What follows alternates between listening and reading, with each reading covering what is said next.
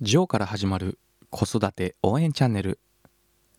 こんにちはジョーです。いかがお過ごしでしょうか？子育て頑張っていますでしょうか？私も頑張っています。今後も共に頑張りましょう。本日なんですけれども仕事はつらいよ。子育て編というお話をさせていただきます。大きく分けて3つの話からなっており1つ目は子育てをしながらの仕事はつらい。2つ目が辛い時の対処法。そして3つ目が辛くなる前にできること。以上の3本をお話しさせていただきます。1つ目の子育てしながらの仕事はつらい？についてなんですけれども日々の子育てを行う中で仕事を始めよう。また仕事に復帰しようと考えるママは多いかと思います。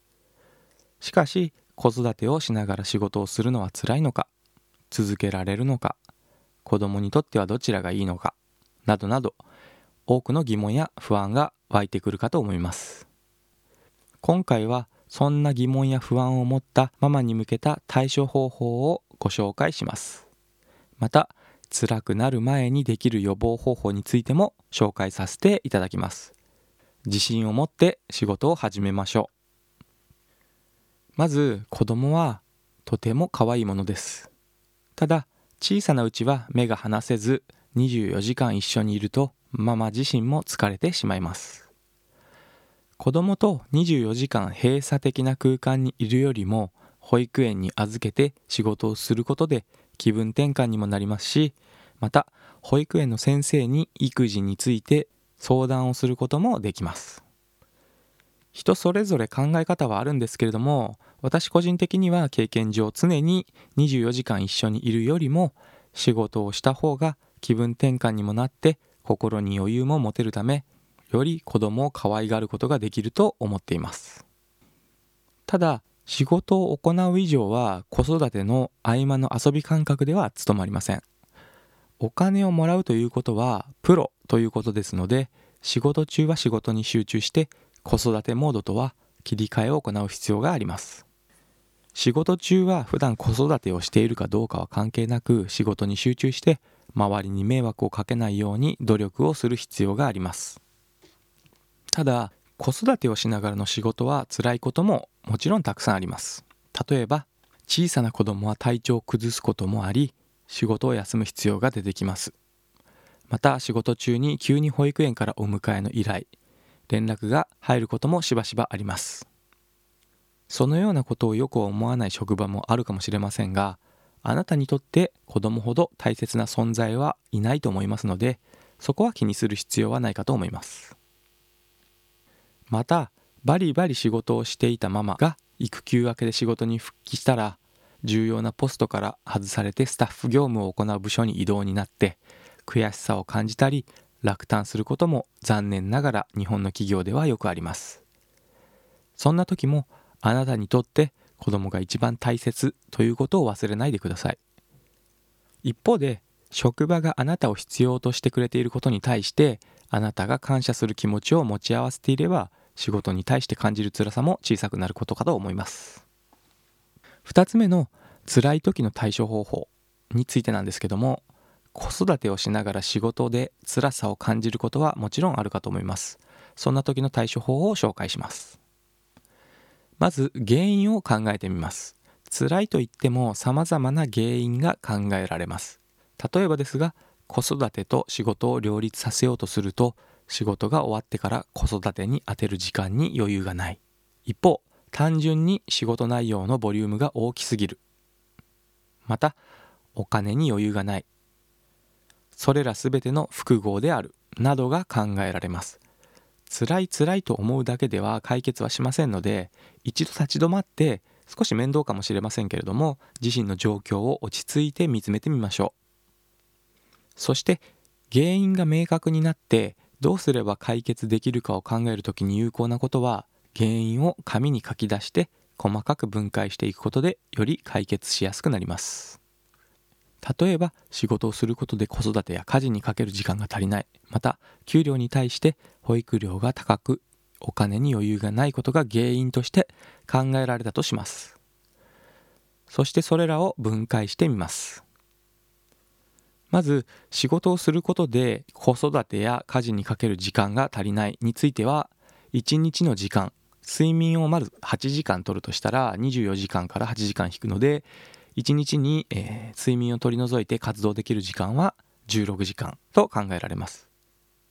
そして仕事の時間通勤を含んで考えると約仕事が8時間ぐらいあって通勤で片道1時間かかるとすると10時間ぐらいかかるんですかね。うん、ということは家事や子供との時間については16時間から10時間を引いて6時間。この時間が短い。あと何時間必要か。もしくはどうすればこの6時間の間で家事や子供との時間で余裕を持って生活できるか。ということを考える必要があります。便利家電や家事代行を頼んだりなど具体的に考えられるかと思います。また一方で給料に対して保育料が高くてお金に余裕がないということを考えてみると給料が1ヶ月にいくら。また保育料が1ヶ月にいくら。ということを、えー、考えて紙に書き出します。そして給料と保育料を比較し考えられる対策は給料を上げる、まあ、例えばですけども転職をするとか何か新しい仕事に就くとかそういったことですよね。一方で保育料を下げる、まあ、例えば認可外の保育園に今通っているんであれば認可保育園に転園するとかそういったことが考えられると思います。そして現状子どもが通っている保育園で現在の子どもの年齢では給料よりも保育料の方が高いのであれば育休を継続するとかなど具体的な対策を考えることができます。これらを踏まえた解決策の一例として会社の育児のための時短勤務制度を利用して勤務時間を1時間短くするとか保育園は認可外から認可保育園を探して転園して保育料を下げるとか。そういったことを考えて具体的にちょっと細かくなりましたけども具体的な対策を考えていけるいくことができるかと思います。また原因を考えた結果原因自体を解決する必要はなくて誰かに話を聞いてもらうだけで良さそうであれば友人パートナー、まあ、または心理カウンセラーなどを検討すればいいかと思います。そして仕事と子育てで毎日忙しい日々を過ごしていても子供の笑顔や寝顔を見ることでとても癒されて辛さも吹き飛んでしまいます。夕飯を準備して子供に笑顔で美味しいねなんて言われるととても嬉しいものです。また子供の安らかな寝顔はいつまでも見ていたいものです。辛いと感じていても子供の笑顔や寝顔はママにとって最高の特効薬になるんですね。そして3つ目に辛くなる前にという話をさせていただきます。ここまで子育てしながら仕事が辛いと感じた時の解決方法を考えてきましたが辛くなる前にできることもありますので紹介させていただきます。生活の基本ではあるんですけども早寝早起きで生活リズムを整えるということはとても有効です。日々味気ないように思えるんですけども早寝早起き決まった時間に食事をとったりお風呂に入る。絵本を読むなど淡々と生活リズムを整えることで子どもの精神は安定して結果として病気もしにくくなっていきます。ママも睡眠不足が防止できて仕事のパフォーマンスも上がりますし子供の体調がいいと仕事を休む必要もなくなって休む回数も減っていきます。また子育ては幸せなことではあるんですけども一方で大変なことも多くあります。その上で仕事もするのであればさらに忙しくなることは当たり前ですよね。忙しい日々を過ごす中で少しでも楽できるように頼れるものにはどんどん頼りましょう。ママが健康で元気であることは大前提です。